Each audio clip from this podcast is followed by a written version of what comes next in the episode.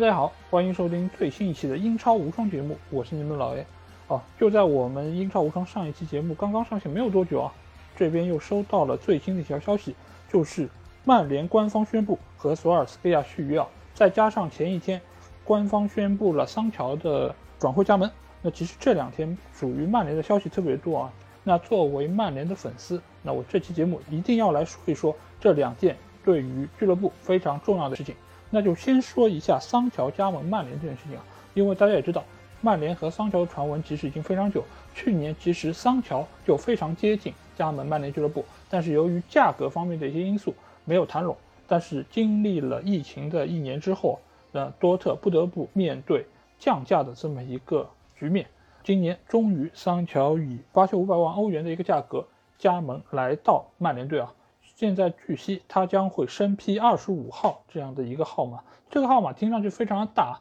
但是也有人说啊，这个就是二加五等于七啊，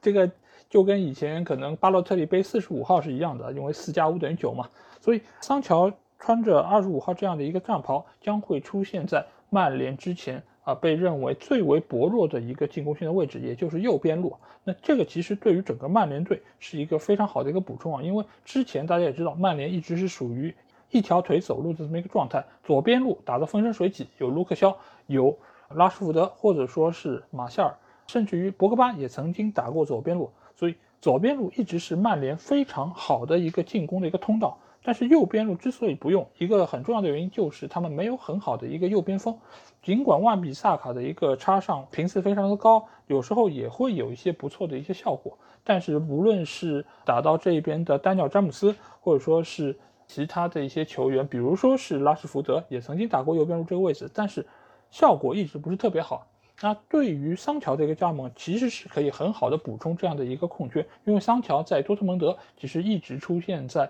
右边路的一个位置，偶尔也会打到左边路，而且他数据也非常好，就是又有进球又有助攻，所以他对于曼联队的一个提升应该是会非常明显。而且索尔斯克亚对于他这样的一个球员也是非常的看重啊，否则的话也不会。每一个窗口都要想着买桑乔，但是作为英格兰队的成员，这一次欧洲杯，桑乔并没有得到太充分的一个发挥啊。除了在面对乌克兰队这场比赛中，他获得了先发出战机会啊，剩余的比赛其实他都出场的时间非常有限。而且在对意大利的决赛之中，他也是最后时刻被派上场去主罚点球的这个球员啊，而且他也非常不幸。并没有打进这个点球，所以他的整个这次欧洲杯之旅其实是非常的不如意，或者说也并没有体现出他在多特蒙德的一个价值啊。但是鉴于之前有非常多来自于多特蒙德的球员，或者说是来自于德甲球员到了英超之后，其实或多或少都存在着水土不服的一个情况，所以对于桑乔，其实也有不少人对他抱有非常不太看好的一个观点啊。对此我的意见其实是因为桑乔他本身在边路是有非常好的一个。突破的一个速度，而且他本身的脚法也是非常出众啊。因为我们可以看到，尤其是出现在进攻端的时候，他的传球以及他的射门的能力都是非常出色。呃，尽管呃可能他在其他方面会有或多或少的一些问题，但是他的这个特点其实来到英超赛场之后。其实是非常具有威胁的一个存在啊，而且啊，曼联之前在这个位置的丹尼尔詹姆斯，他其实对于带球方面其实非常不在行，他必须需要给到他一个非常好的一个突破的空间，他才能够发挥他速度上的一个优势。而桑乔的一个能力，使得他可以更好的适应这样的位置，而且他也有非常好的一个适配性，因为他在英格兰国家队和这些。曼联的球员其实也有比较好的一个沟通和一个配合，尤其是前场拉什福德，还有后场的马奎尔，包括还有左边路的卢克肖，其实他们之间一直都是可以有比较好的一个化学反应。现在又加上桑乔的一个加盟，对于整个曼联队的一个中前场能力的提升，无疑是非常的有威胁。而且再加上中路有必费的一个传球和分球，那。桑乔一定可以在这个体系中有更多的一个发挥啊，但是目前来说可能不太看好他的几个因素，一个就是他能否适应英超的这么样的一个节奏，因为首先他长期效力于德甲联赛。他在去到多特之前是在曼城效力，但是他当时在曼城队伍之内并没有得到太多的英超的出场机会，所以他其实对于现在的英超的一个节奏可能并不那么适应。而且另外一方面就是他面对这样的一个防守强度，他能不能保持一个良好的身体状态？因为大家也知道德甲它其实是一个防守相对比较宽松的一个环境，所以他能够给到进攻球员非常好的一个数据的体现。但是现在桑乔。来到了英超之后，首先他面对这样比较的强壮的一个防守队员的一个身体条件，以及比较强悍的一个防守动作，桑乔是不是能够很好适应，以及他的身体是不是能够保持完全健康的一个状态，其实都是现在大家所存在疑问的一个点。所以一切都要等到他去到曼联队之后，第一场英超联赛开打，我们才能够知道他能不能很有效的发挥他在速度、突破以及在射门上的一些优势。包括还有他那一脚非常准确的传中球，所以桑乔的加盟，我觉得既然曼联队追了他这么久，而且也对他有比较好的一个期待，那我也对这一笔引援其实是相对来说还是比较乐观的。但是基于他八千五百万的这个价格，我个人觉得确实是有些偏贵啊，而且就现在一个市场条件之下。这个下窗其实很难有超过一亿的一个引援，所以八千五百万相对来说已经是一个非常贵的价格，而且队内的博格巴其实也是面临着将要离队这么一个情况，而拉伊奥拉给他的一个标价仅仅是四千三百万，就是博格巴这样一个进攻能力非常强、传球非常出色的球员，到了合同年也不过只是四千万左右的一个身价，而桑乔其实。在经历了去年的一个风波之后，他的合约其实也只有两年时间。在这样一个基础上，曼联仍然花出了八千五百万，可以说这个价格仍然是有一点点偏贵，而且有一点点被当做了冤大头的这么一个感觉。那说完了桑乔，那我们来说一说索尔斯克亚，因为上一次聊到曼联，大概还是在欧联杯决赛失利之后，我对索尔斯克亚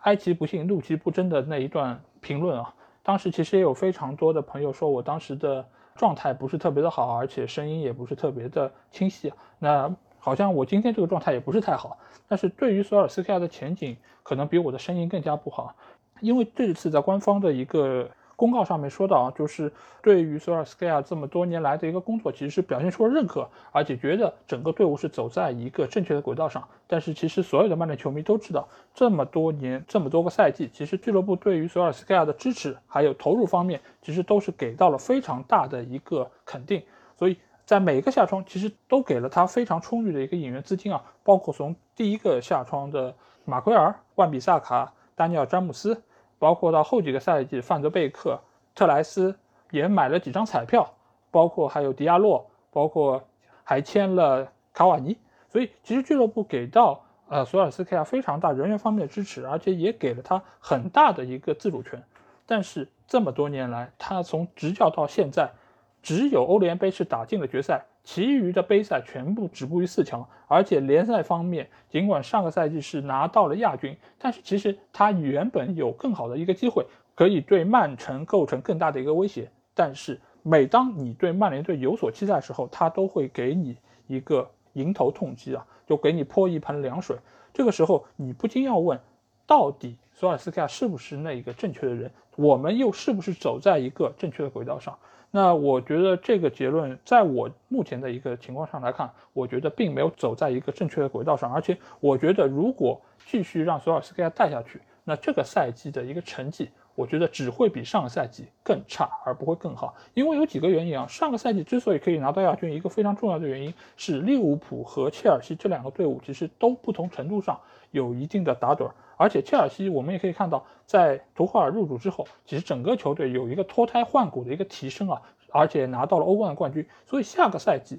这样的一个切尔西队其实是非常可怕的。而且克洛普在经历了上个赛季的一个非常倒霉的赛季之后，这个赛季他们一定也会想着要在原有的基础上有所提升。在随着范戴克的回归，再加上原有的一些伤病的回归，这个赛季的利物浦。一定也会比上个赛季更有威胁。那这样的一个情况下，曼联是不是有十足的可以战胜他们的把握？我个人其实并不是那么的乐观，而且在整个队伍的一个临场指挥上。这一直是索尔斯克亚的一个短板啊，这一点其实和国家队的索斯盖特是一样的，就是他们在先发阵容的排兵布阵上可能还是比较 OK 的，在这个时候也能够给对方一个威胁。但是当对方有一定的变化，或者说对方对你的弱点有非常针对性的一个布置的时候，你能不能根据对手的变化而变化呢？这一点是非常非常糟糕的，索尔斯克亚，而且在未来的这一段时间内。如果桑乔的到来没有办法有效的提升球队的一个战斗力，甚至于在未来的下窗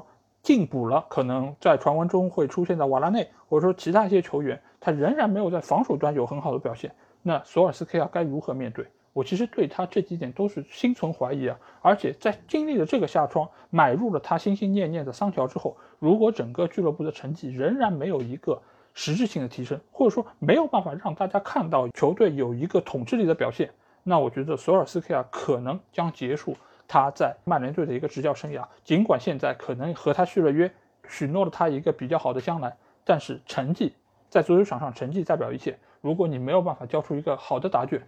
不管是谁，不管是谁对你的肯定，我觉得都保不住他。所以面对这样的两个，一个签约，一个续约啊，我觉得对于曼联队其实是一个非常关键的胜负手。如果这个赛季结束会发生一些重大事件的话，那一定和桑乔和索尔斯克亚这两个签约是紧密相关的。那我们可以到时候再来看一下赛季初的这个决定，接连两天的这个重要的决定是不是非常非常的关键的。我个人觉得，对于曼联未来的一个前景，现在表示谨慎的悲观。因为从索尔斯克亚过往的这么多年的成绩来看，我一直觉得他的上限是非常的低啊。尽管他一步步在提高他的下限，但是这对于一个像曼联这样的豪门来说，你如果只是守下限，那我觉得一年两年是可以，尤其是在队伍处在一种动荡之中的时候，其实是可以。但是如果在这个赛季，把博格巴能够卖到大巴黎，或者是其他一些球队，能够回笼一些资金，甚至于把这个资金再去投入到转会市场中，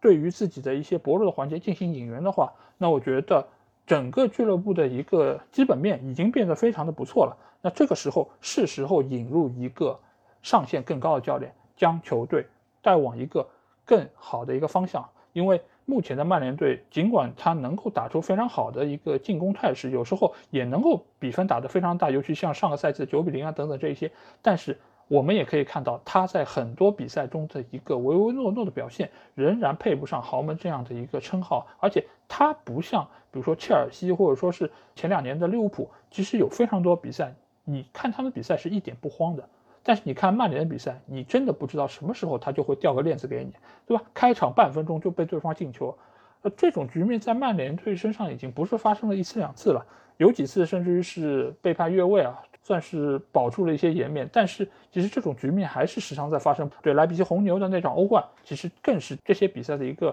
代表。所以目前的这个曼联队，我觉得除了在桑乔这个位置上需要有所。提升之外，其实更重要的还是要对于自己的防线有一个比较好的一个补充。而且据说，如果将来引入瓦拉内的话，其实是想要把他身前的双后腰变成一个单后腰，就是解放中场的一个名额给到进攻线，加强进攻上的一个能力啊。那这个其实我觉得思路上可能是没有问题，但是是不是索尔斯克亚有点如意算盘打得更好呢？这一点其实我觉得也需要等待日后的比赛再来实践啊。毕竟瓦拉内也并不年轻了。你是希望于他之后的表现能够持续高光，其实也是不太可能的一个事情啊。而且目前对于法国球员，我个人可能有一些小小的偏见啊。一方面就是前场的厂长马夏尔，其实他的表现一如既往的非常糟糕，而且他的态度也是不是那么让人满意。再加上中场博格巴，尽管他一直能够有比较骚气的传球和射门，但是他仍然是整个球队的一个不稳定因素，不管是在队内还是在队外。如果再来了瓦拉内，那我也不知道这个情况到底会往哪一个方向发展，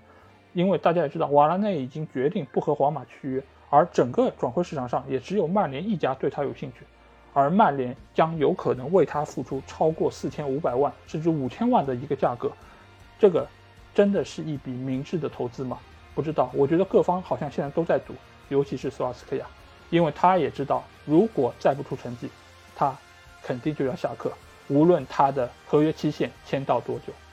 所以这个就是我对这两天曼联引援和续约的一个评论啊。呃，我不知道你们怎么看。如果你们有什么想说的，或者是想要和我直接交流，可以来加我们的群，只要在微信里面搜索“足球无双”就可以找到。期待你们的关注和加入。那这期英超无双就到这里，我们下期节目再见吧，大家拜拜。